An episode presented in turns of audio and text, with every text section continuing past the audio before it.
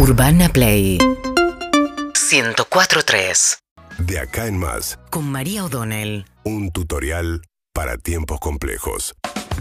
Bueno, y ayer finalmente eh, el gobierno eh, dejó trascender que espera que en las próximas semanas terminen de llegar en total, con el millón de vacunas que ya llegaron en las últimas horas, otros 4 millones de vacunas. Ya hay 15 millones de vacunas en la Argentina.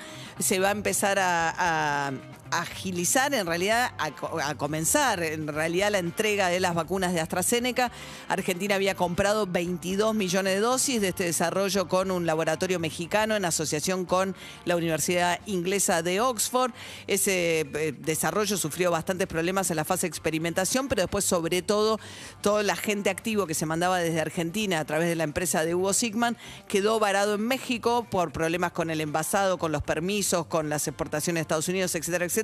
Historia que ya conocen.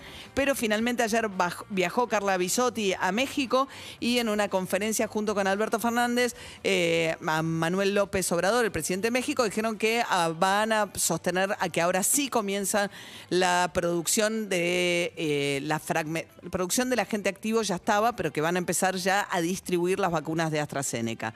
Se va a venir una discusión interesante que hay que ver qué pauta fijan, que tiene que ver con si se si se va a continuar vacunando, la, política de vacunar a la mayor cantidad de población posible o si a los de AstraZeneca le van a dar o no la segunda dosis prioritariamente. La ciudad de Buenos Aires tiende más a esta segunda opción, la provincia de Buenos Aires está más este, en la línea de decir, no, sigamos vacunando con primera dosis a todos los que, eh, a, la mayor cantidad de población posible. Porque la pregunta es, por ejemplo, la población de 50 años sin enfermedades.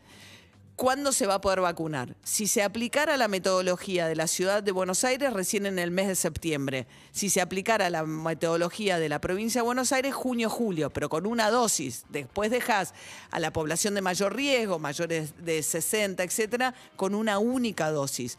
Situación en la que indefectiblemente están los que se vacunaron con la Sputnik, porque si bien la Sputnik está sosteniendo y regularizando sus envíos, la gran cantidad de dosis que manda la Sputnik es de la Sputnik 1 y la Sputnik 2 tiene un componente distinto que la Sputnik 1, de la cual llegó nada, menos de un 20% de las vacunas Sputnik que llegaron son la Sputnik 2.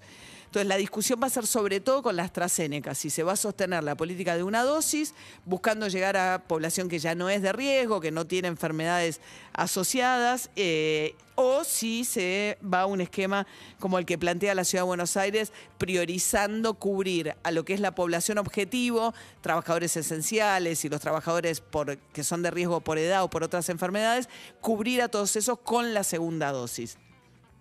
Ahí está el foco puesto del gobierno, mientras espera que estos nueve días que Alberto Fernández llamó de martillo cumplan con su cometido. Los casos siguen muy altos todavía, 24 mil casos en el día de ayer.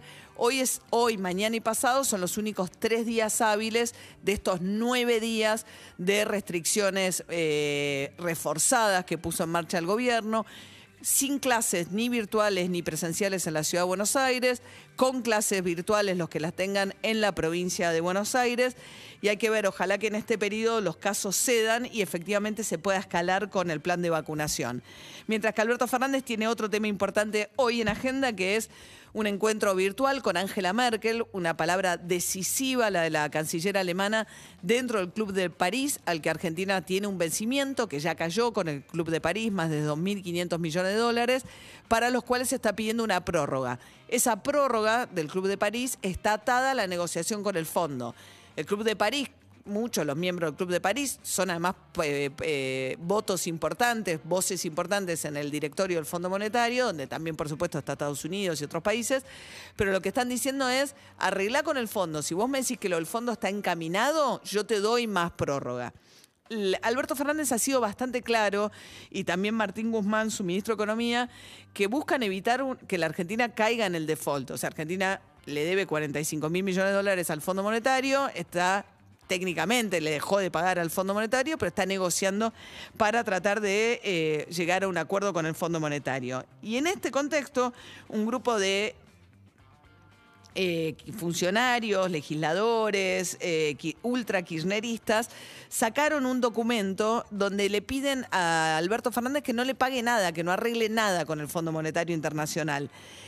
Ha habido varios momentos de esta negociación en la cual el kirchnerismo, Cristina Fernández Kirchner, le ha marcado la cancha a Alberto Fernández cuando pidió un gestito en el acto del 24 de marzo, a través de una serie de documentos que sacó el Frente, el frente de Todos, el bloque de senadores oficialistas del Senado, que no mueve un dedo sin que Cristina Kirchner esté detrás de eso, le pidieron también esos gestos, etcétera. Este es un grupo que no está directamente alineado con Cristina Kirchner, está Amado Boudou, está Fernanda Vallejos, la economista, está Eugenio Zaffaroni, Pablo Moyano incluso, son kirchneristas, no necesariamente gente que actúa con pedidos de Cristina Fernández Kirchner, pero sí muy afines a ese sector, pidiéndole a Alberto Fernández que priorice las cuestiones del coronavirus y el combate a la crisis económica y no pagar ni capital ni intereses con el Fondo Monetario Internacional. Le exigen suspender por tiempo indeterminado los pagos al fondo.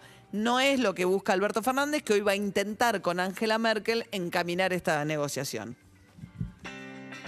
Urbana Play 1043